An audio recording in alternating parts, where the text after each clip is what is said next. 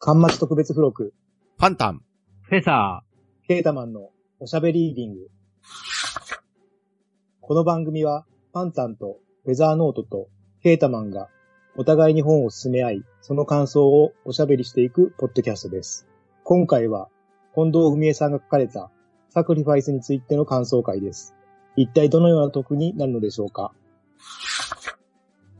はい、改めまして、こんにちは、フェザーです。はい、パンタンです。よろしくお願いします。よろしくお願いします。えそして今回はゲストの方に来ていただいています。えーケータマンさんです。ケータマンです。よろしくお願いします。はい、よろしくお願いします。はい、よろしくお願いします。えっと、先ほど紹介いただいた通り、え今回は新潮文庫から出ています、え近藤文江さんのサクリファイスについてお話ししていこうと思います。はい。で、この本もともと私は、えっと、パンタンさんがポッドキャストで話してるのを聞いて、うん。で、それでこの本を知って面白そうだと思って読んでみたら、うん。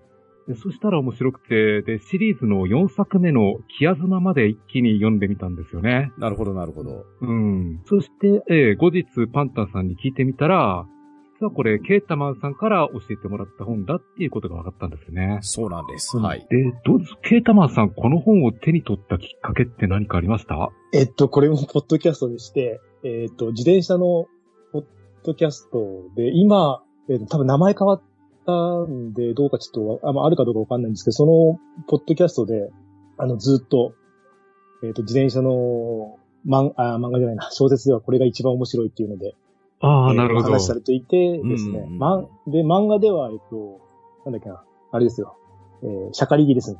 をずっと押してたんですよあーシャカリギそのうん番組が。で、まあ、シャカリギはずっと読んでたんで、ええまあ、どうなのかなと思って、まあ、手に取ったって感じですね。うはい。ん。いや、もう、そのポッドキャストさんに感謝ですね。ですね、本当に。本当にいい本紹介していただきましたそうね。ですね。もう、あのー自転車を撮ってる側のポッドキャストだったんです。ですね、ええ今も。はい。で、まあ、その人たちが、あの、その裏側も知ってるんで、そういうのと絡めながらいろいろ話してくれてたんで、まあ、ちょっと面白そうかなと思って、はい。なるほど。いや、私は、あの、ロードバイクとか乗らないんですけれど、はい。お二人はどうですか？僕は乗ってますね。はい。ああ、乗ってます？うん僕もロードバイク乗ってます。ああ、なるほど。じゃあ割とこの、なんでしょう、小説の中で話されてる内容っていうのは感覚的にわかる感じですかね。うん、そうですね。感覚的にわかるというかですね、うん。よくこの視点を持ってきたなっていうのが正直なところですね。おー。おそらくロードバイクに乗る人のイメージっていうのが、なんと言いましょうか、ツール・ド・フランスとかの、ああいう大きい大会のイメージじゃないような気がするんですよ。うん。なんとなく、フレームが細い自転車にピチピチのスーツを着て乗っているんじゃなかろうかっていうようなのが、一般的な人が見るロードバイク乗りじゃなかろうかって気がするんですよ。そうですね。うん。実際僕もそう思ってましたし、ええなんなれば弱虫ペダル読んだから勢いで買っちゃったんじゃないっていうような人も結構いるんじゃないかなって思うんですよね。そうですね。結構、あれがブームの火付け役にはなりましたうね。ん。で、ロードバイクっていうのはですね、漫画の先ほど弱虫ペダルの名前を出したので、少しその方から触れていこうかと思うんですけれど、ええただただ自転車に乗ってるから、ロードレーサーってわけではないんですね。うん。行動を走るんですけれど、当然、道は直線あり、カーブあり、山あり谷ありなわけじゃないですか。そうですね。で、自転車に乗っている以上、自分がその自転車の原動力なわけじゃないですか。うん。なので、確かにピンからキリまでいろんなロードバイクっていうのはあるわけですし、様々なメーカーによっていろんな種類の、いろんな特徴があるロードバイクっていうのはあるんですけれど、やはり乗り手次第ってところがあるんですよね。うん。で、自分が普段乗ってるっていうのは、レースに参加しているわけでもないですし、ただただ自分の健康を考えて気ままに乗ってる、いわゆるポタリングぐらいなもんなんですけれど、うん。これがレースになってくると、自分に与えられた役割っていうところが非常に重要なんですよ。ええその重要なポジションなんですけど、まあ、素人目線からいくとですね、漫画にしろ小説にしろ、やはり主人公が華々しく活躍するっていうところが、見せどころなような気がするんですね。うん。だからレースのポジションで言うとエースのポジションですね。うん。そこをピックアップするんかなと思いきやですよ。ええ。このサクリファイスという小説においては、主人公は決してエースじゃないんですね。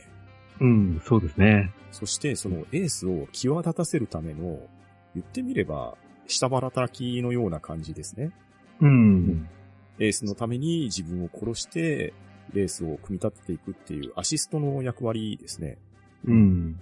そこに注目をして、それでこれだけ感動させる作品に持っていけれてるっていうところが、なかなか恐ろしい話かなって思うんですよ。うん。そうですね。で、先ほど名前が出た、えっ、と、弱虫ペダルやシャカリキと違って、今度、プロの方のチームなわけじゃないですか。そうですね。うんそうなると、あの、自分の職の糧となるほど働かなきゃいけないんで、うん。結局、職業としての厳しさっていうのも加わってきますよね。そうですよね。うん。その辺の視点もなかなか新しいなと思って読みましたね。うんうんう。うんん。ではですね、じゃあサクリファイスの内容入る前に、まあ、せっかくケータマンさんにゲストに来ていただいたんで、ちょっと読書傾向と伺っておこうかなと思うんですけれど、はい。ケータマンさん普段どんなジャンルとか作家さんとかお好きなのありますか？えっ、と、好きなのは、えっ、と、まあ、スポーツものが好きなんですよね。うんええうんで、あとは、ちょっと若めの高校生の話とか、うん、とかが好きなの、うんですね。でうんうんまあ、自分の生活で、えー自分の生活に沿ったというか、経験したことがあるようなことが、の小説が好きです。お基本的にはーその、全く知らない世界とかちょっと、あの、想像が、なんか及ばないというか、なのであんまり好きじゃないかなとは、読んでても、なんか、うーんって感じですね。ああ、なるほど。うんうん。あとは、まあ、テレビでやってたドラマの原作本とかは、んまあ、わかりやすいというか、あの、そイメージしやすいので、まあ、よく読むというか、はい。まあうん具体的には、と、石田イラさんの、えーっと、池袋ウエストゲートパークとか、うん。いいですね、あれは。うん。あと、内藤亮さんの、猟奇殺、猟猟奇犯罪捜査班シリーズ。ええっと、ドラマで、えっと、なんだっけ、春さんがやってた、うんとやつ、うんですね。テレビ系かなんかで。それの原作本が多分10冊ぐらいあると思うんですけど、それとかう、んあと万能鑑定士級シリーズと、あの、松岡祐介さん。うんですかねかなり関数が多いんですけど、あれは本当に誰も知らないミステリーなんですよ。なるほどう。ん。で、あのーなんだ、ちょっとした小ネタがすごい散りばめられてて、あの、読みやすいですね。うんはい。うん。そうですね。まあ、あと、好きな作家は、えっと、岸さん、岸祐介さん。ああ、はいはい。えっと、むえっと、昔、あの本を、えっと、一人暮らしになって読み始めたので、しっかり読むようになったのは、うんで、そこで、青の炎っていう岸さんが書いた本があったんですね。それの、ええそこから始まったので、すごい、あの、思い入れのある作家さんですね。うんはいあの、映画にもなった、えっ、と、なんだっけ、元嵐の、嵐のか、えっ、と、嵐の誰かが、えっと、主役をやったやつですね。うん。ですかね。あなるほど。結構じゃあいろいろ読んでるんですね。いや、いやいや、全然もう、あの、ゆっくり読んでるので、あんまり関数はないですけど、かなり積んでます。はい。ああ、でも、ケータマンさんがね、おしゃべりリングのハッシュタグで、はい。本棚のね、一角を載せてくれた時あったじゃないですか。はい。うん、ありましたね。ねいやすごく幅広いなって感想を持ったんですよ。あれ、あれ、あるんですよ。あの、僕だけじゃなくて、あの、家族も全部読むので、ああ、なるほど、なるほど。で基本的に僕が買ってるんで、一緒になってるんですよ。はい。はい。あだからまあ、うちの奥さんと俺の分と、あと子供はまた別ラインで読んでるので、うんへでーで、奥さんは俺と子供の分を両方とも読めるんですよね。俺は子供のやつは読まないんですけど、そのなんか、あお茶混ぜになってるんで、ーなるほど、なるほど。はい。そんな感じですね。あ、でも家族で本棚を共有できるっていうのもなんかいいですうね。んですね。なかなか、あの、まあ、子供がすごい読む、子供ちっちゃい頃すごい読んでたんですよね。あの、ええなんだろう、漫画を読むよりも何回も繰り返して読むんですよ。速いスピードで。ほうほうほうすごかったんで、まあ今はそこまでじゃないんですけど、すごかったですね、小学校の時は。はい。だからその時、まあ家族ぐるみでっていうか、まあみんなで読んでたっていう感じですね。うーん、いいですね。はい。ですね。どうでしょう？なんか最近おすすめの本とか好きな本とかありますか？えー、最近、えー、買っもう買ってばっかなんですよね、基本的には。えあの、えこれもこれもって買ってはいるんですけど、読むのが全然追いつかなくて、それこそ、あの、サクリファイスもう一回読み返したんで、かなりおすすめなんですけど、ああとは今、えっと、うんと昨日、冷たい校舎の時は止まるか。あ、辻村美月さん、あ、そうでです、そうです。それの上上巻のやっと読み終わりまして、うん。あの、普段読む時間がなくて、今、あの、会社の休憩中に読んでるんですよ。仕事の。うんうんまあ、1時間のうちにご飯食べながらとか読んでるんで、なかなか時間がないんですけど、それで少しずつ読み進めて、やっと上巻が終わって、うん。でそうですね、なかなかでしたね。うん。まだ後後半、下巻があるんですけど、まあ、結構時間かかるかなって感じですかね。ああ、なかなか。読みたい本は、その、ロードバイクの、あの、自伝、あの、本もかなりもあるんですけど、手がつけられてないのもかなりあって、ああ、うん、買ってはいるんですけど、なかなかですね。はい。そうですね。本はうちもかなり積んでますね。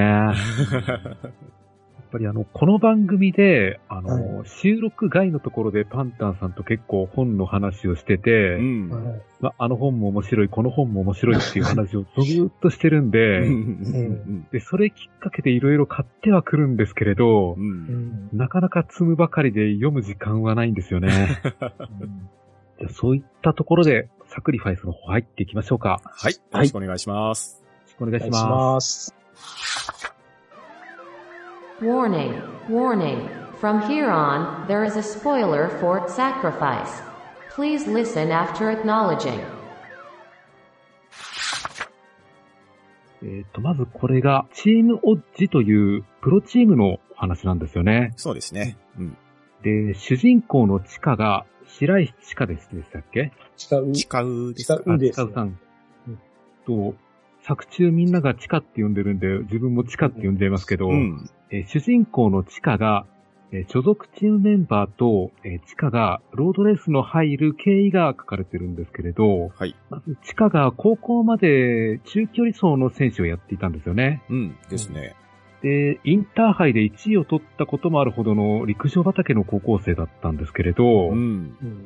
うん。まあ、ある日テレビでロードレースを見てから自転車の正解に入ったということなんですよね。ですね。うんはい。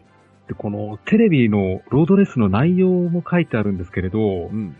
なかなかロードレース外の人が見たら、ちょっと何が起こったかわからないようなことが起きてたんですよね。そうですね。うん。えっ、と、レースの中で、えーゴール前の接戦が取られてまして、うん。えっ、と、青い選手がゴールめがけて必死に自転車を漕いでいて、うん。で、黒い選手がその後ろをぴったりとくっついてくるんですよね。はい。うん。で、地下から見ると、黒い選手が圧倒的に有利に思われたんですよね。そうですね。余力も残して、すぐ後ろについて虎視眈々と狙っているような場面ですよね。ですね。うん。で、残り500メートルを切った時にう、ん。黒い選手が青い選手に並んでうん、何かを言ってうん、で、二人はがっちりと握手したと。はい。この辺からまずわかんないんですよね。完全に別のチームのはずなのに、うんうんうん。なぜ仲良さそうに握手をしてるのかっていう。うん。で、そこで青い選手はラストスパートをかけてゴールをすると、はい。この流れがですね、まあ、その頃の地下には何が起きたかさっぱりわからなかったんですね。そうですね。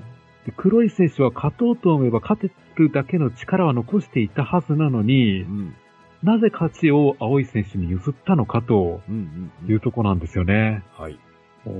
まあ、この辺は作品のテーマに関わってくるとこなんですけれどね。うん。うん。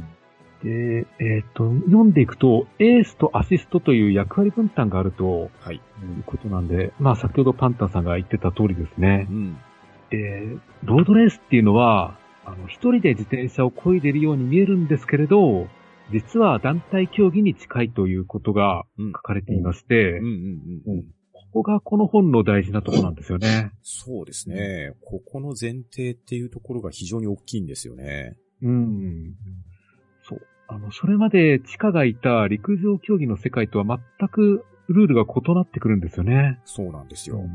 うん。陸上はどこまで行っても個人の勝利でしかなくて、うん。まあ、自分一人で頑張るしかないんですよね。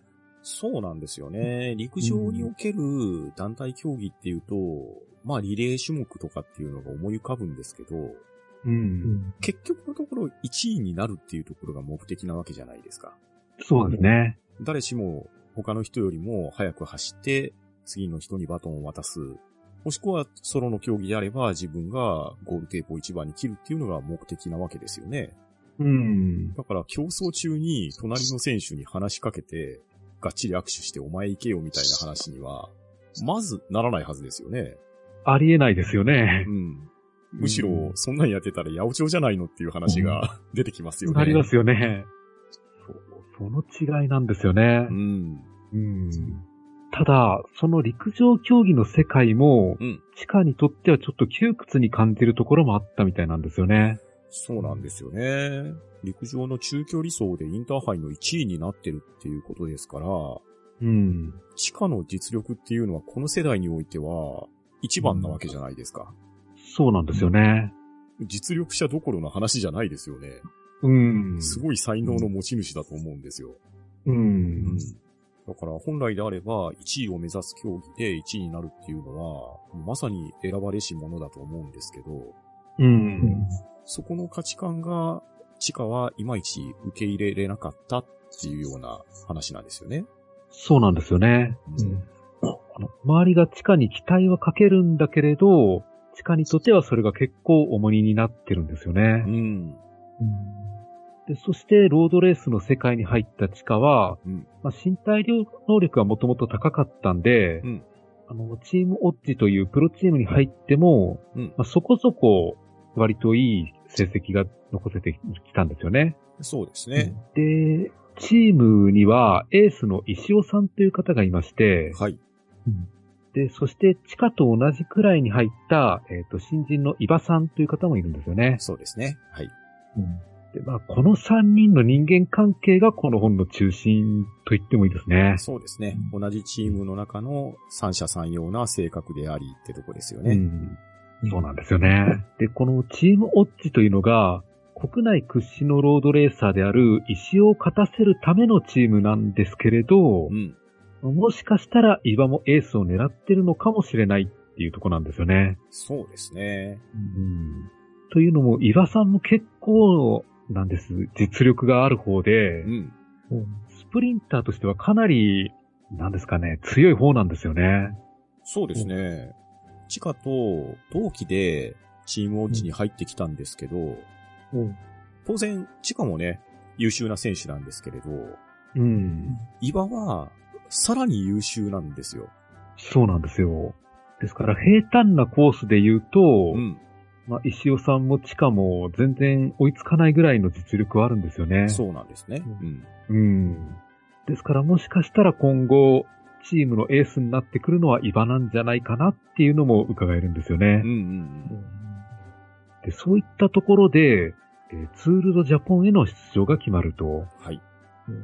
これが割と、日本では割と有名なレースみたいで、うん。で、海外からも招待選手が来るんですよね。そうですね。うん。で私この辺はわからないんですけれど、これって実際にあるレースなんですかね？まえっ、と、あれですよね、ツアーオブジャパンなのかな、全国を多分6ステージぐらい回って最後東京ゴールのうん。があるんですけど、うんえっ、と、東京の大井町かなんかにゴールかな？確か。があるか、多分それじゃないかなとは思うんですけどね。ああ、うんなるほど。うんうんじゃあそれをツールドジャポンと言い換えた感じなんですね。うんそうですね。うんなるほど。で、えっ、と、勝ちにこだわる石尾と伊庭なんですけれど、うん。で、そんな中でチカは、そんなに勝ちにこだわることなく、アシストだけしてればいいという姿勢なんですよね。うん。そうなんですね。このあたりが少し変わっていると言いましょうか。うん勝利に対するしがみつきみたいなものがあまり感じられないんですね。そうなんですよね。自分は走れたらいいぐらい言っちゃってましたもんね。うん、うんそうそう。チカって割と自己評価が低いんですよね。うーん。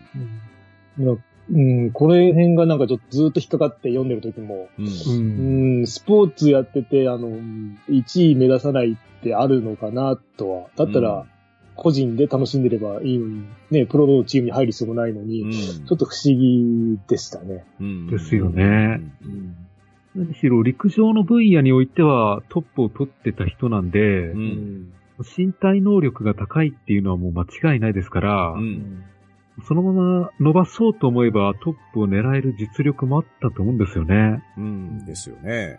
ただどうしてそこまで勝ちにこだわらないのかなっていうのが、まあなんですかね、地下の奥ゆかしさなのか何なのかっていうところですよね。うん、まあ、陸上時代にね、あまり個人的なところでトラウマ的な行動をされてしまったっていうのも、後々吐露されるんですけれど、うん。いやー、まあでも、そういった身体能力とかっていうところがないものからしてみるとですね、うん。羨ましいような、達観してしまってもったいないようなっていう、そんな感じですね。そうですよね。まあまあ、チームウォッチに入って2年目だし、うん。まあ自分より走れる人はいるんで、その人たちを立てようっていう、うん。なんですかね、体育会系部活におけるうん縦社会としてはそういう考えになるのかもしれないですけど、うーん。まあでもね、やはり、プロのチームなんでうん、皆さんやはり勝ちに来るわけですよ。うん。これは自転車競技に限らず、サッカーでもそうですし、野球でもそうですし、ラグビーでもそうなはずなんですよね。うん。うん。ただ、その勝利を目指す方向性っていうところと、あと自分の力の提供具合って言ったらいいんですかね。うん。このあたりが自転車レースは野球とかサッカーとかとは少し意味合いが違うのかなっていう感じですね。うん。いや、そうですね。で、じゃあ、ここから2章の方入っていきましょうか。はい。えー2章から5章まではツールドジャポンが続いてまして、うん。まあこれがこの本の前半の見せ場ですね。そうですね。で、サクリファイス人間関係のドラマでもあるんですけれどう、ん。このレースシーンが読んでて面白いんですよね。うんですね。うん。あの、ロードレースに詳しくない人でも、うん。ロードレースの理屈が一つ一つ説明しながら書かれているんで、うん。まあ、なかなか読んでいて、スピーディーに展開していって面白かったですね、ここは。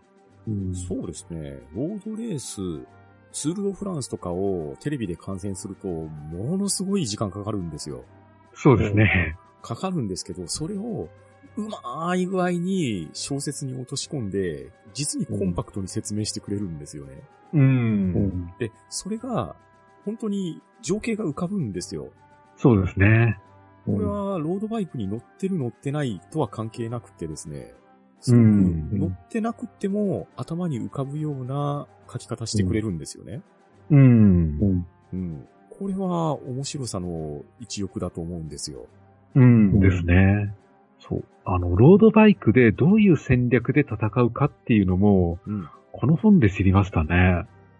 そうそうそうそう、そういう意味でも、これはとってもいいロードバイク入門書だと思うんですよ。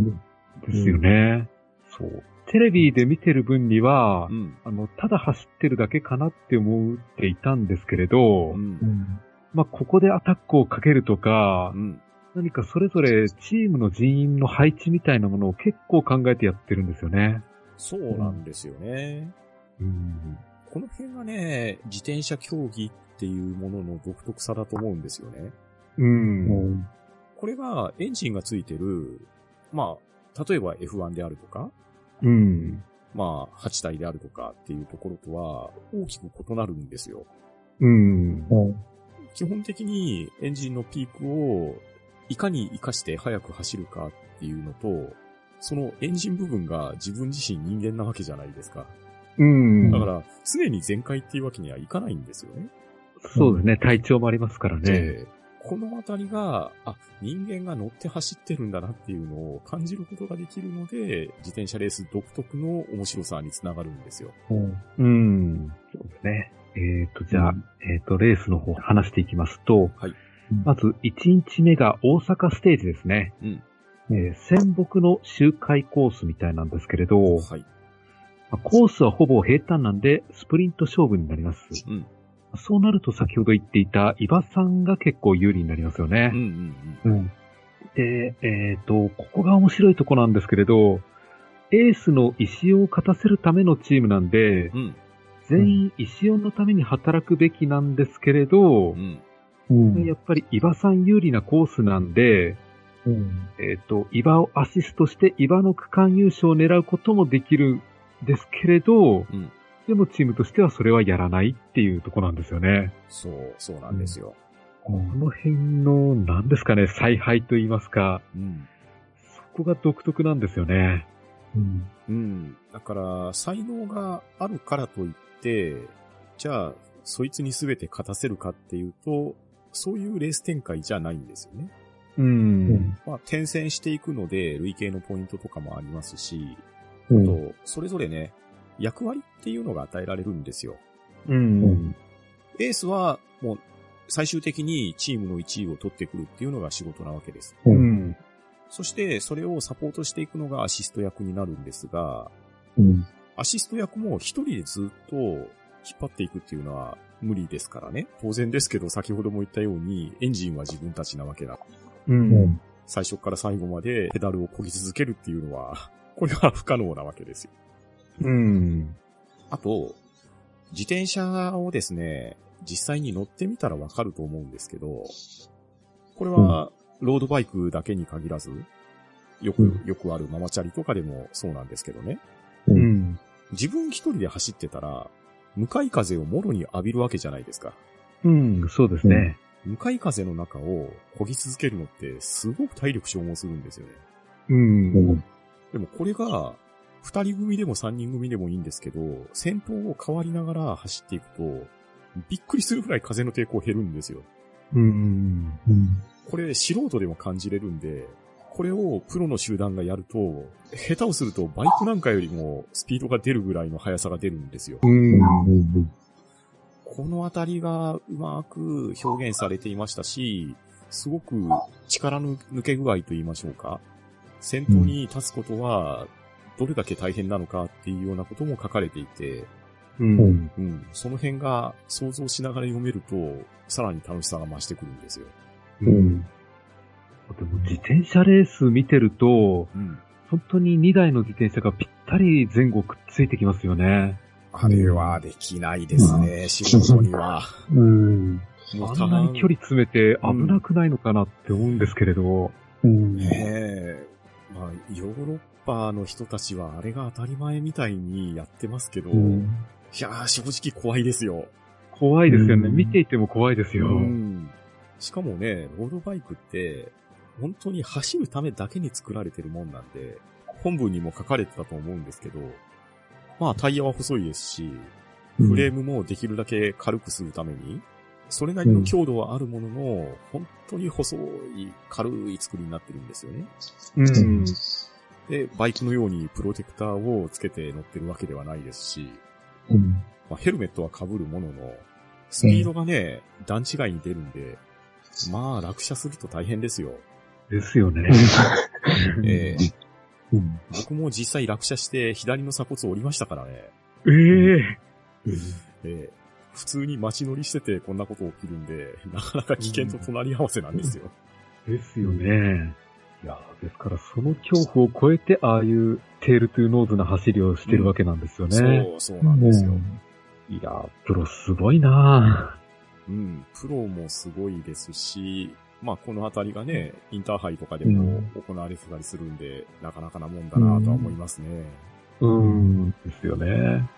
ただ、あの、なんですかね、平坦なコースで行きますとう、ん、やっぱりスプリント勝負でかけられる、うん、えっ、と、岩さんにかけた方が、うん絶対区間優勝を狙える確率は高いじゃないですか。うん、うんですね。でうん岩が区間優勝を取るっていうのは、うんチームオッジにとってもプラスになるんじゃないかっていうふうに自分としては思ったんですけれど、ああ、実際そうですね。ポイント的には。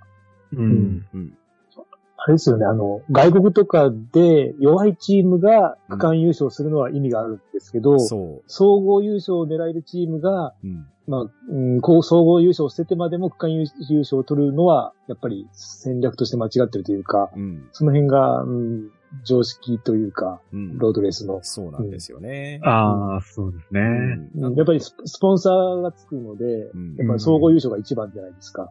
そうですね弱いチームは、その、優勝ができない代わりに、その、一区一区間だけでも取って、スポンサーの名前を挙げるというか、うん。ああ。そういうことですね。うん。なるほど。そうそうそう。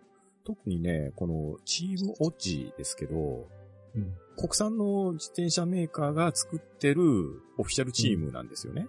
うん。まあ、おそらくですけど、ブリヂストンのアンカーかな、みたいな感じはするんですけど。あはいはい。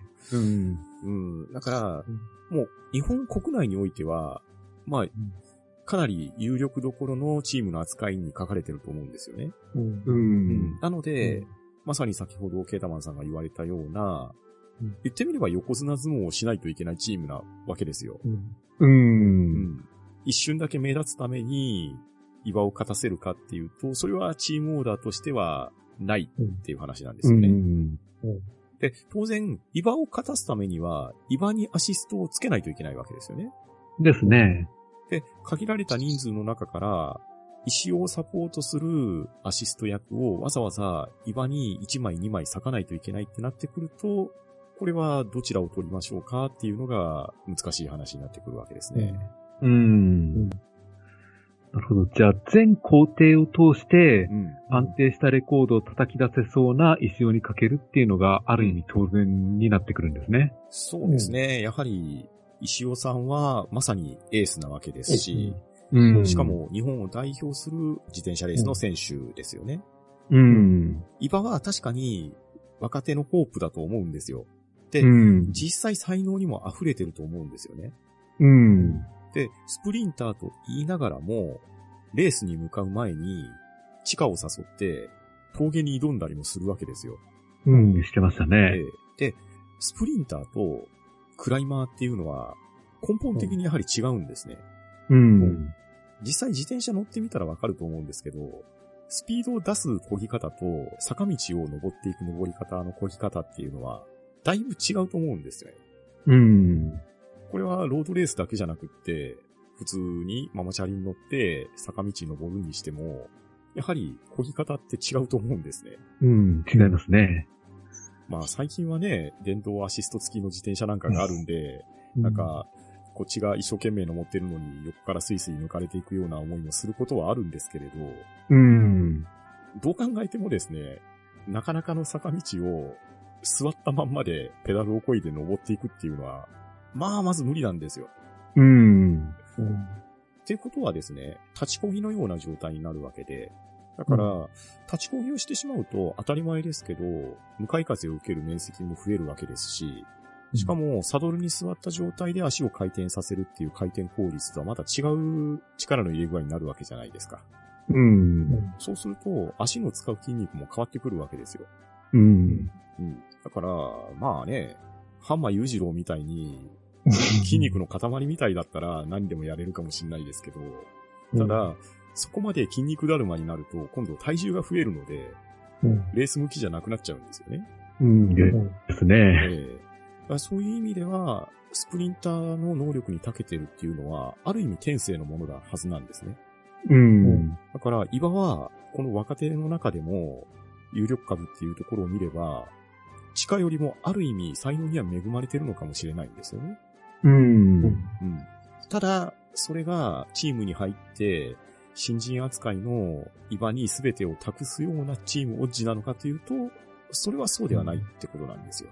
うん。このあたりがね、なかなか説明が難しいところではあるんですけれど、うん。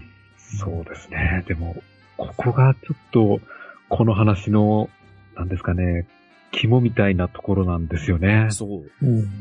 それゆえに、序盤でかなり丁寧に説明されてると思うんですよ。う。うんん。確かに、あの、岩ほど走れる人だったら、うんあの、レーサーとしては当然、自身の記録も出しておきたいっていう気持ちも当然あると思うんですようね。やっん、ですね。うん。ぱりプロスポーツなんでう、ん、一応今後も自転車で食べていこうって考えるんであれば、うん、まあ、ある程度成績を残さないとう、ん、プロの世界ってやっていけないと思いますうし、ん、ですね。うん。で、もし、かしたらあの、目立つ働きをすれば、うん。あの、海外チームに引き抜かれるかもしれないという色気も出てくるじゃないですか。そうですね。やはり上を目指すものとしたら、目立つために成績を残すっていうのは、当然必要なアピールポイントですよね。ですよね。実際あれですよね、石尾が、あの、出てない試合とかは、もう伊庭がエースでうん、勝利は重ねてますもんね。ですね。うん、ですね。うん。さて、えっ、と、石尾のために働くと思っていた初日のレースなんですけれど、うん。うん。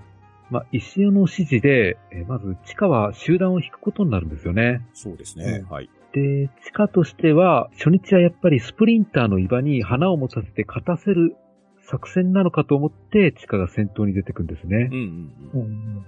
ん。で、岩を勝たせることは、なんか地下にとっても割と嬉しいことみたいで、うん。うんまあ、同期の岩が勝てるんであればと思って、えー岩のために働こうという、割と、なんですかね、喜んで自転車を漕いでいるような感じに思いましたね、ここは。うんうんうんうん。で、それでも岩は優勝できずに、結局4位に終わってしまうんですけれどね。そうなんですよね。ここが4位で終わってしまったと見るべきなのか、まだまだ若手なのに4位に入り込めたって見るかっていうところですよね。うん。まあ4位でも大したもんだと思うんですけれどね。うん。まあ、結果的なところを言うと4位っていうところが、まあ、1位以外は一緒だっていうような考え方の人であれば、1位が取れなければ、2位でも4位でも一緒だになっちゃうんでしょうけど、うん。うん。ただ、岩くん、この時、自分もいまいち体調良くなかったって言ってるんですよね。そうなんですよね。う。うんん。それをチームとして情報共有できてなかったっていうところが、このあたりが、岩くんの、まあ、思い上がりとまでは言わないですけれど、うん。チームオーダーとして勝つんであれば、その一言は言っておかないといけなかったんじゃないかっていうので、諌められるんですよね。うん。うん。そうなんですよね。ただ、体調が悪くても、うん。あの、ん岩はもうちょっと勝ちにこだわるタイプだと思ってたんですよね。うん。う。ん。割と強気な性格に思えてたんですけれどね、ここまで読んでて。あの、ううん、結構なね、生意気なキャラクターですよね。うん。うん。うん。ですから、体調の遺憾に関わらず、あの、自分の得意なスプリント勝負なんだからう、ん。ここは無理してでも頑張ろうっていう人なのかと思ったら、うん。まあ初日は勝負をかける気はなかったって後で言うんそう。ですよね。そうなんですよ。うんうん。ですから、その辺のすれ違いが親って思いましたね。うん。でもね、うんこの岩のキャラクターの描かれ方っていうのは、割とミスリードっぽいところはあるんですよね。うん。登場させた時の書かれ方が、なかなか辛辣な書かれ方してたじゃないですか。う。うんん。力はあるけど、それを鼻にかけるって言いましょうか。うん。うん。あの、自分のために働いてくださいよっていう、まあね、ステレオタイプなキャラクターだったと思うんですけれど、う。うんん。ただ、ただただ、そこそこに力がある嫌なやつでは決してないんですね。そうなんですよね。これは本当に読み始めから読み終わった後で、岩のイメージっていうのは結構変わりますね。変わりましたね。要は、初日のステージで、近く頑張って集団を引いたんですけれどう、ん。うん。地下がここで頑張って足を使ってしまうとう、ん。地下自身の今後のレースに関わってくるんじゃないかっていう心配があったんですよね。うん。ですね。うん。ですから初日であんまり地下に頑張ってほしくなかったっていう気持ちがイバにはあったみたいなんですよね。うん。うん。そこがまたなんかイバの、なんですかね、奥行か、奥行きの深さが感じられましたうね。ん。感じられますし、岩って、おそらくなんですけどね、自分大好きな人だと思うんですよ。うん。なんですけど、その自分大好きな人なのに、地下に対する接し方って他と結構違いますよね。ですね。だから、岩は岩なりに地下のことをおそらく買ってるんですよ。うん。うんしかもかなり高いポイントで買ってると思うんですよね。う。うんん。うん。だからそのあたりが岩から地下への信頼度。ただ、地下は地下なりの自分の価値観で走ってるんで、うん。このあたりが微妙な食い違いとかすれ違いなんですよね。うんですうね。ん。いや、今からここまで実力を買われてはいるんですけれどう、ん。チカ自身は、あの、一番にはなれないっていうふうに考えてるんですよね。そう、そうなんですよ。で、ここであの、過去のトラウマと合わせて語られてはいるんですけれどう、ん。えっ、と、幼馴染で、うんえっ、と、元彼女だったカノっていう女の子がいたんですよね。うんうんただ、その彼女を親友に取られてしまったっていうことでう、ん。うん。それが大きいトラウマになって、うん。まあ自分は誰かの一番にはなれないし、うん。で、その考えがなぜか、あの、スポーツの方まで行っちゃって、うん。えー一番恐怖症みたいなものになってきてるんですよねう。ん。うん。ですから、僕は1話か2話で退場する脇役みたいな言い方をしていてう、ん。うんそれがとても白石らしいという考え方をしてるんですよね。うん。ですね。うん。ですから、スポーツものの主役としては、こういう性格割と珍しいと思うんですよね。うんああ、そうですね。ただ、これはですね、まあ、独語の感想、また、この後の展開の感想も含めてになるんですけど、ううん。白石千佳はね、幕の内一歩ですよ。うん。そうかもしれないですね。えうんうん。でそして、えっ、と、2日目の奈良ステージいきますね。えはい。で、ここもやっぱりスプリント勝負になるんですけれどう、ん。えっ、と、ここで2位に入って、総合でも4位っていう形になりましてう、ん。うん。で、今回のツールでもそれなりに目立った存在になったんですよね。そうですね。うんうん。そして場所は移りまして、えー第3章、南新周辺ですね。うん。ここから山のコースになってきます。そうですね。で、東半のコースなんで、足への負担はかなり大きくなるんですよねう。ん。ですね。で、チームのオーダーとしては、まあ、とにかく逃げろと、うん先頭に出て逃げろという指示だったんですよね。うんうん。うん。で、そんな無茶な走り方をすれば、足への負担はかなり大きいので、うん下手すると翌日以降のレースに支障が出るんですけれど、うん。うん。まあ、とりあえず分かったと、うん自分にはそういう役割が向いているということで、うんチカはその仕事を買って出るんですよね。はい。うん。チームのスポーツの戦略としては理にかなってるのかなとも思いましたね。うんうんうん。まあ、地下が仮に潰れてもいいから、ここはとりあえず、一生のために頑張ってもらおうということですようん。うね。ん。ですね。うんで、そのオーダー通り、レースが始まって作戦通り地下は走り、先に走って逃げるんですけれど、うん。マルケスとボンっていう二人の外国人選手がついてくるんですよね。そうですねうん。はい。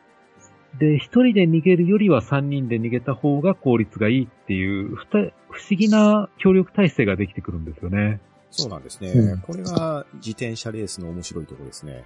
そう。うんこの即席の協力体制がなかなかうまく機能するっていうのが、うん。ロードレースならではですよね。そうなんですよね。順番に風よけ役を受け負って、うんで、敵対チーム同士なんですけど、一つの集団を形成した一致団結っていうところで、より速く走りましょうという。このあたりがね、なんと言いましょうか、日本のプロスポーツとかではなかなか味わえない、うん。そういう体験なんですよ。うん。そうなんですよね。で、この協力体制結構うまくいってしまってう、ん。で後ろの集団ともかなり差がついちゃったんですよね。そうなんですよね。元々の作戦オーダーでは自分たちが先行してペースを作って、で、それに本体である後続集団がついてきて、その後、レース展開がどうなるかっていうのが、レース展望だったんですけど、ううん。思った以上に、先に逃げた3人が早くて、後ろが追いついてこなかったんですね。う。うんん。だから、言ってみれば作戦台無しな状態なんですよね。そうなんですよね。ええ。で、でも、この台無しになってしまった状況で、じゃあどうするかっていうと、そのまま逃げろって言われるわけですよ。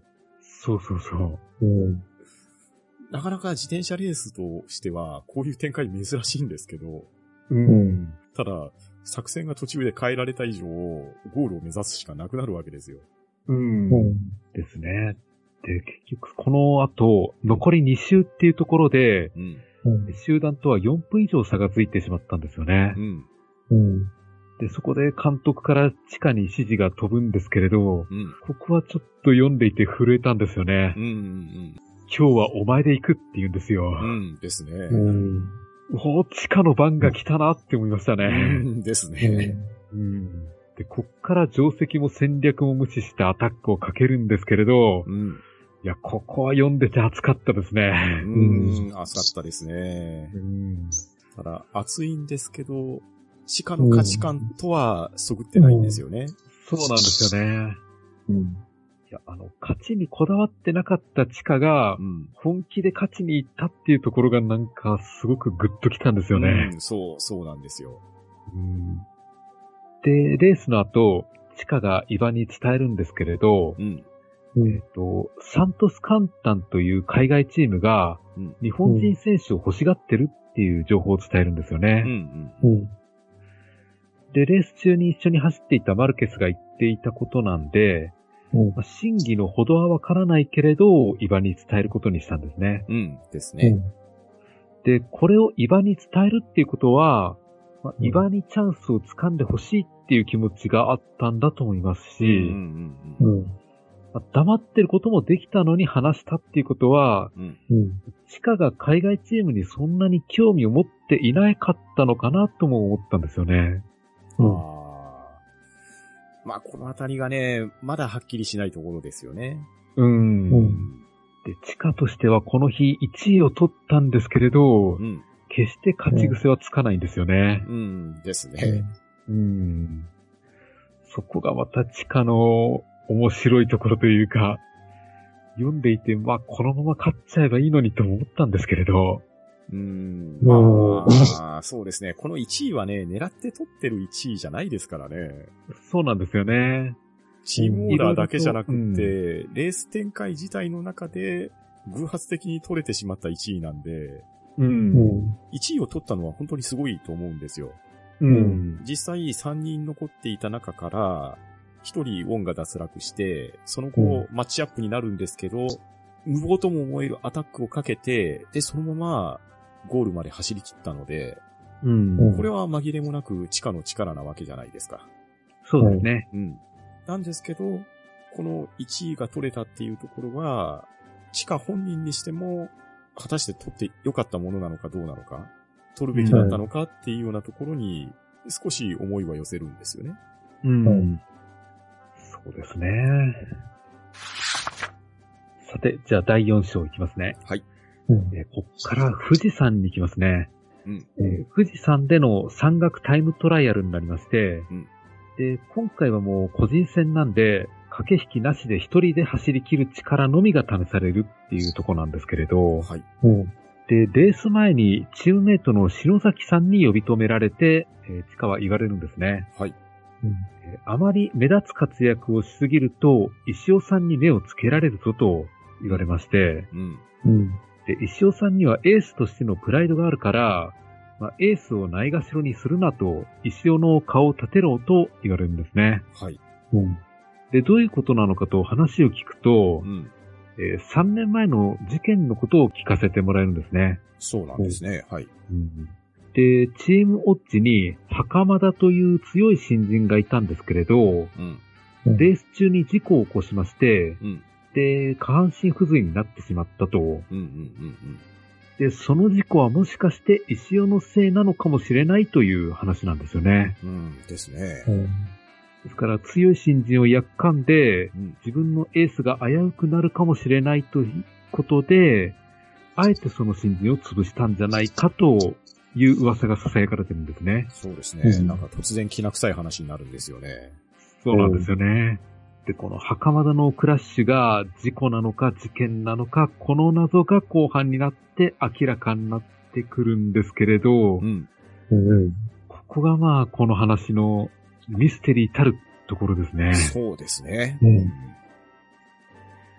この事件が明らかになってくるところで石尾の真意というのも分かってきまして、うん。うん。石尾ってそういう人だったんだっていうのも知れてくるんですよね。んそうですね。うん。で、さすがにレース前にそんなことを言われると集中できなくなりますよね。ですうんね。うん。で、しかもいろいろ考え込みながらも搬送するんですけれど、うん。で、この山岳タイムトライアルでは結局、石尾さんが優勝することになりましたね。そうですね。うんうん。で、袴田の件は地下には判断つかず、うん。で、かといって石尾との接し方もどうすればいいのかわからなくなってしまったんですね。うん。うん。で、ただ周りの先輩としては、地下が石尾に目をつけられているんじゃないかと思って気を使ってくれてるんですよね。うん。うん。うん。だから、もしよかったら部屋を変わろうかと言われまして、うん。でそこまであの、地下は石尾と同室だったんですけれど、うん。うん。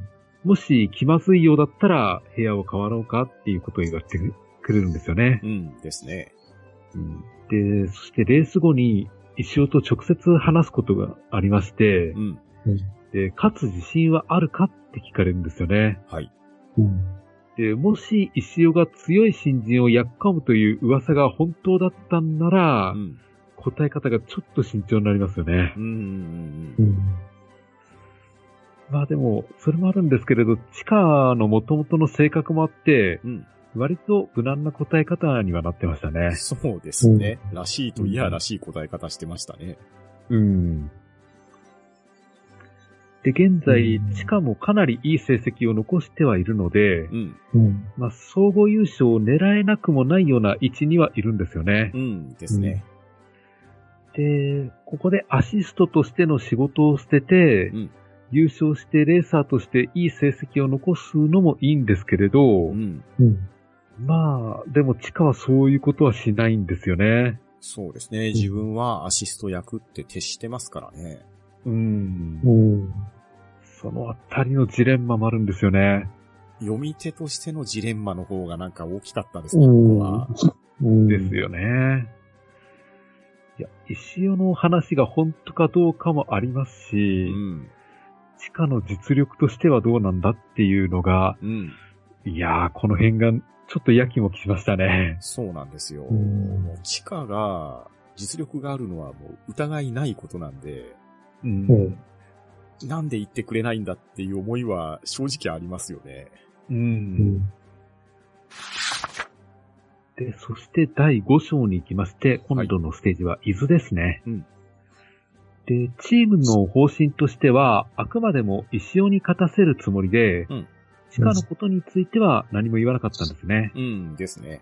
ですから、地下も優勝を狙える位置にはいるんですけれど、地下の勝ちにはかけないとうんいうところで、でこれが意外と地下の気持ちが揺れるんですよね。うんうんあの、アシストに徹するという考え方で頭が固まっていたら、うんうんえっ、と、石尾優勝狙いで構わないはずなのに、うん。うん。まあ、地下にも多少欲が出てきたのかなと思ったんですよ。そうですね。ここは結構揺れてましたね。うん。で、地下もレース中いろいろ考えて、このまま石尾に勝負をかけるのか、それともアシストらしく勝ちを譲った方がいいのかと、うんいやー、そうか、いろいろ考えたときに、えー、と、事件が起きるんですね。ですね。はい。かなり優位なところを走っていたんですけれど、うん。石尾がメカトラブルで、えー止まります。うん。で、石尾に付き合って自転車を止めるか、それとも石尾を無視して総合優勝を狙いに行くか、うんもうこの物語上かなり重要な選択肢なんですけれど、うんうんうんまあ、ここが正直、地下の今後に関わるほど大きな選択になるんですよね。そうですね。う。うんん。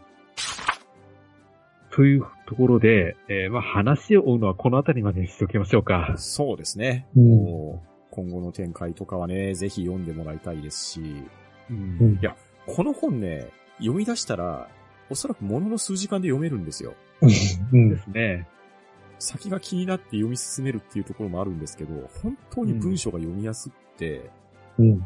すごくレース展開も端的に書いてくださってるんで、ううん読み出したらね、もう一日あれば十分読めると思います。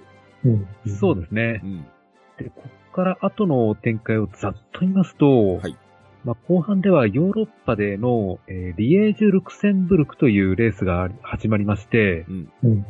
でそこで、地下の幼馴染のカノさんとか、うん。あ、と、以前チームウォッチにいた袴田さんも出てきます。そうですね。うんはい。で、このレースでも大きな事件がありまして、うん。うん。こっからミステリー色がかなり強くなってきますね。そうですうね。いやミステリーとしてもかなり面白かったですね、これは。ん。そうですね。本当にミステリー、うんサスペンス、うん。すごく質が高いですね、これは。うんうんそうですよ。後半の展開で何か話しておきたいとこってありますか？後半の展開っていうところで、これまた、ロードレースと切っても切れない話題が出てくるんですよ。ううん。その一つが、ドーピングなんですね。ああ、そうですね。まあ、自転車レースにおいてドーピングっていうのは、禁忌なんですよ。ううん。禁忌なんですけど、世界的に有名なロードレーサーでも、割とドーピングしてたりするんですよね。ううん。このあたりが、さらっと入ってきてるのが、なかなか深いなと思いました。うんうんうん。うん。そうですね。確かに、あのドーピング検査のことが頭に引っかかってて、そこで何かちょっと行動に変化が出るっていうところもありましたから、うん。かなり大きいウェイトはありましたね。うんですね。うん。うん。ケータマンさんは何かありますか、えっと、まあ、えっと、まあ、後半のことちょっと言いあんまり言いづらいので、うん。まあこれを書かれた近藤文江さんなんですけど、これ書いた時は、えっと、自転車乗っロードバイク乗ったことない人だったんですよね。って言われてましたね。う。ん。で、まあ、それもすごいなと思うし、うん、まあ、その後乗ったし、あの、ツールドフランスに生で観戦しに行ったっていうことなんですけど、うんいや、すごい、うん、まあ、特にサクリファイスに関しては、そのミステリーをかなり絡めてるので、うん。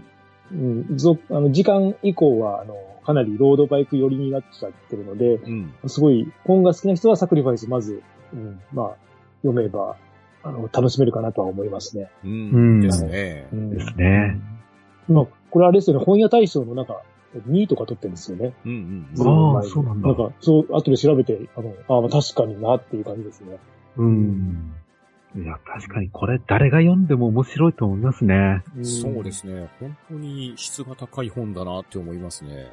うん。本当あの、無駄なとこもなく、うん。うん、すごいかん、なんだろうな、すごい読みやすい文章で、うん。あの、助長でもなく、あのうん、すごいですよね、このです本って。ねう。んですね。うんじゃあ、ちょっといいか、いいですか、自分から。はい。えっ、と、この本のテーマなんですけれどう、ん。うん。あの、フェアネスを尽くすことにプライドをかける話なんじゃないかなって思ったんですよね。うん、そうですね。うん。うんあの、自転車レースの勝敗よりも、自分がフェアを貫けたかどうかが大きな価値観になっていて、うん。で、レースでたとえ勝てなくとしても、自分がフェアな仕事を果たしさえすれば、それが大きな誇りになるっていうところが、うん。まあ、自転車乗りにとってすごく重要なんだなってのが思いましたね。うんですね。自分に与えられた仕事をきっちりこなす。で、ただただこなすじゃなくて、レベルの高いところでこなすなんですよね。うん、そうなんですよね。それをこなす最低限のルールっていうところが、ここが非常に大きいんですけど、これは、フェザーさんの言われるフェアネスにつながってくるわけですよ。うん。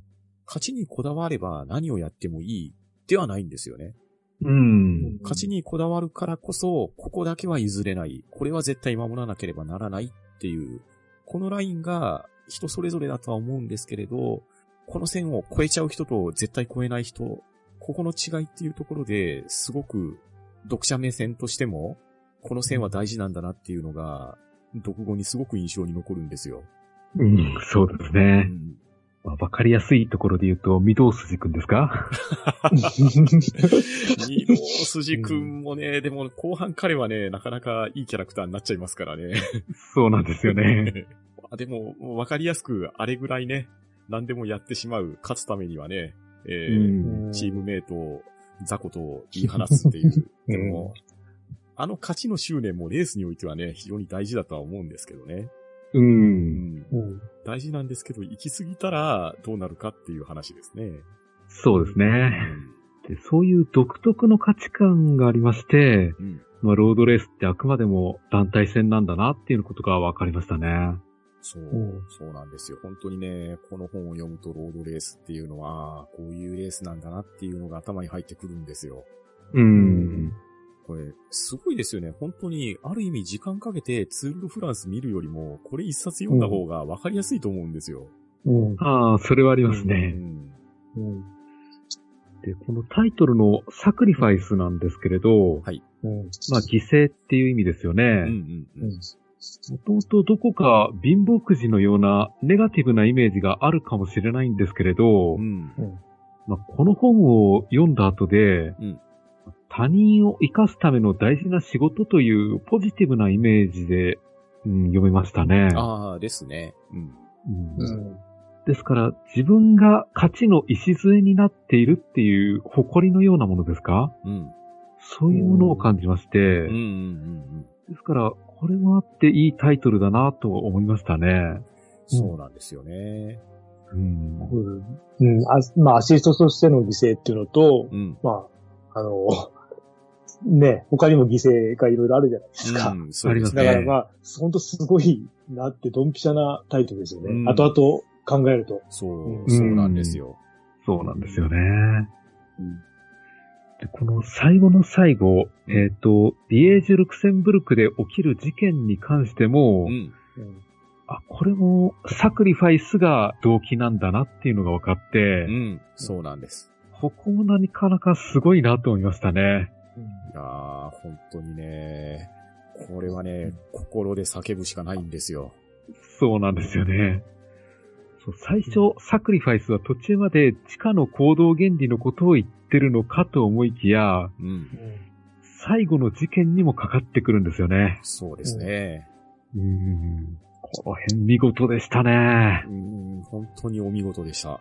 うんあとですね、ええちょっとキャラクターの話になってくるんですけど、ええ僕ね、何回読んでも、うん地下の元恋人のカノさんはいはい。こいつがね、どうしても許せないんですよ。うんまあまあわかります。う んなんてことをするんだこいつだと。う。うんんうんなんか、ちょっとね、ななんとも言えない感情が湧きますね、これには。そうですね。本当にかき混ぜに来ただけなんですよね。そう。かき混ぜて、しかも行動原理が完全に自己的な話じゃないですか。そうなんですよ。なんかね、うんもう、この野郎はって感じなんですね。もう、ニナ・パープルトンかと言いたいんですね、こいつは。しかもあの、リエージュ・ルクセンプルクの大事なレースの前にそういう話を持ってくるんで、うんもうちょっとタイミングってものがないですか？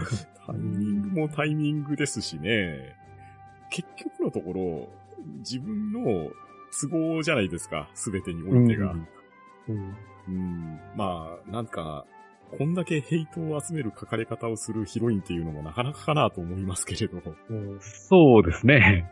基本的に女性のキャラクターが、ほんと出てこない作品ですよね。うん。まあ、ロードレース、男の戦いであるのは間違いないんですけど、うん。いやー、なんか、余計なことをしに来るヒロインは、ろくなやつじゃないぞと うん言いたくなるんですよ。なるほどね。うんいや、むしろ、この作品のヒロインは地下なんじゃないかと思って、うんあの。下働きをしていた地下のシンデレラストーリーなんじゃないかと。まあ確かにそうですね。うんまあサクリファイスあの漫画版もあるんですけど、うん。漫画版でもあの、彼女はあんまりよろしくないですよね。もっと唐突な感じで出てくるので。なるほあの、うん、かなりいい、漫画的にはいい漫画なんですけど、やっぱり、まあ、彼女の存在自体がど。うん。ちょっとなって感じですね。うん。うんですよね。ですようね。ん。あとね、ものすごい小ネタなんですけど、ええこの、地下、もともと陸上競技してるじゃないですか。ええでね、藤代港あたりだと知らない人がいないぐらい有名人だったって言われてるんですけど、うん。藤代っておそらく茨城県の藤代のことじゃないかと思うんですけど、うん。まあ、本当にどうでもいい話なんですけど、うちの祖父母がね、藤代に住んでたんですよ。ああ、そうなんですか。で、そのあたりが、まあ割と小さい時とかにも行ったりしたことがあって、ええで、あと、藤代高校って、あんまり古い高校じゃないと思うんですけど、ええうん。一時甲子園に行ったのかなええうん、なんかね、そんな感じで、あ、これ、もしかして自分が知ってる土地の話なのかなっていうのが、読んで数行目ぐらいのところで出てきて、あ、うん藤代だって思ったのが、完全に個人的な感想ですね。なるほどうん。でも、そうかもしんないですね。うん。あと、名言っぽい話が書かれてて、まあ、これは、この小説の主題にもかかってくるのかもしれないんですけど、まあ、どんなスポーツでも勝たなきゃプロとしてやっていけない。だけど自転車は違う。自分が勝たなくても走ることができるっていうセリフが文中にあるんですけど、うん。これがね、実に深いセリフだなと思うんですよ。うん。うんまあ今回ね、話してる中でも他のスポーツとは違う独特なものがあるんだなっていうのはたびたび話したんですけれど、うん。このセリフに集約されてるなと思います。うん。そうですね。あとあの、南新州の下りで、飯田っていう町の名前が出てくるのが、ああ、ありますね。ね、あの、飯田線のバラードが思い出されたなっていうところです、ね。ああ、なるほど。そうですね。土地の名前についてはすべて実名のようなところありますねで。すよね。うん。うん。ですから、伊豆のあたりに関しては、自分もあの辺を走ってるんだなっていうのが想像できたんで、うんうんうんわかりやすかったですね。うん。うん。うん。どうでしょう。このサクリファイス、今後もシリーズがずっと続いていくんですけれど、はい。後のシリーズについても何かありますか、皆さんはすべて読まれたんですかね？えっ、と、スティグマータまでですよね、最後。うん。ですね。うん。あ、はい。読みました。でフェザーさんは冒頭言われたように、キアズマまでを読まれてるんですよね。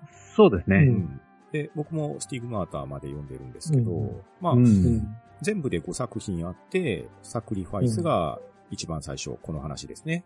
ううんで、その後、エデン、サバイブ、うん。キアズマ、スティグマーターという、まあ、現在5作品が出てるんですよ。うん。うん。どの作品が一番好きかってとこですね。うんう。ん。これは非常に難しい質問なんですけど、うん。うん。ちなみにフェザーさんどうですか？いやーやっぱりサクリファイスがよくできていましたね。うん出来が良すぎたと言いますか、うんうんうんうんうん。なんかそれぞれ主人公が変わってくるじゃないですか。うん。うんですね。うん。そこもなかなか面白い視点だなと思いましたし。うんうんいうんやーでもサクリファイスのインパクトがあったからこそ、うんこのシリーズが成功したっていうのも思うんですようね。ん。確かに確かに。うんケータマンさんはどうでしょう？やっぱりサクリファイスと、まあその前後の、まあサバイブうんですか、短短編集。短編。集ですね。うんうん、うんその、まあサクリファイスに出てくる選手との、あの、の過去の話とかがちょっと入ってくるので、まあ、サクリファイスを中心とした、うん、その、うんまあサバイブですね。うんうんうん。ですよね。うん。なるほど、なるうん。まあでも、やっぱミステリーが入ってると、やっぱりサクリファイスがやっぱり出来が良すぎますね。ほど。ですね。ですよねうんま他の巻はやっぱりあの、スポーツものとして読むと面白いんですけど、まあうんミステリー好きが読むとちょっとなって感じがするので、うんうんまた別物って感じがしますよね。確かに確かに。うんうんそうなんですよね。まあ、やはりね、サクリファイスはもう殿堂入りだと思うんですよ。ですうね。ん。で、そんな中で僕は、4作目のキアズマをちょっと押したいんですよ。うん。で、このキアズマだけが、地下とかの話と全く別なんですね。う。うんん。うん。自転車は題材にされてるんですけれど、全然違う大学の自転車競技部を立ち上げますよみたいな、そんな話なんですよね。う。うんん。これがね、あの、サクリファイスを読んで、ロードレースとか、ロードバイクとかにもし興味が出たら、この次は、まあ、順番通り、エデン、サバイユ、キアズマ、スティグマータって読んでもらえるのが一番いいと思うんですけど、うん。もし自分で乗ってみたいなとか思う人がいたら、キアズマを読んでみて、でうんもしかしたらこんなんだったら乗れるかもしれないとか、そうですね。い読み方してもらうのもいいかなと思うので、あえうてん、キアズマをちょっと押してみたいかなっていう気はしました。うん、なるほど。あれ完全素人ですよね、確かそう、そう素なんですよ。人が大学に入って、んまあ、ちょっとした事故から乗り出すそうで、すよね。そうなんですよああ、。それはそうですね。うんまあ。ちょっと唐突すぎる気はしましたけど。うん。あうんうんまあ、なかなかね、最近もう見ることがないモペットとかも出てきてましたし、うん。うん。なかなか、やっぱりね、ロードバイクとか、まあ、うんオートバイの話とかもね、うん。今シーズンしてきましたけれど、うん。ううんん。やっぱりね、乗り物好きな男の子としては、こういうところはね、胸が熱くなりますね。ですね。うん。でもね、それを書いてるのがね、近藤文江さんっていうところもね、なかなかうん味な話ですね。ですね。うん。さて、じゃあそういったところですかね。そうですね。じゃあ、すみません。最後に、あの、ケータマンさんに、あの、ご自分の番組の宣伝をしてもらおうと思うんですけれど、お願いできますか？あ、はい。えっ、と、猫屋さんと二人で、えっ、と、まあ、大体毎週木曜日ぐらいに配信してるんですけど、グータラジオという番組をやっています。えっ、と、内容は、まあ、ゲームの話を中心に、まあ、お互いの日常の話を絡めて話してますので、もしよかったら聞いてください。はい。はい。ありがとうございました。はい、ありがとうございました。番組へのご意見ご感想は、ツイッターハッシュタグ、聴読か、gmail おしゃべりーディングアットマーク gmail.com、もしくは、ポッドキャストエピソードの詳細より、Google フォームへの投稿をお待ちしております。そして、おしゃべりーディング第4シーズンでは、皆様からおすすめのエッセイを募集しています。4月24日までにいただいたメッセージ、メールに関しては、第4シーズン第10回の後書き会で紹介します。それでは今回はこの辺りでしおりを挟もうと思います。お相手は、パンタンと、フェザーノートと、ケータマンでした。さようなら。ありがとうございました。ありがとうございました。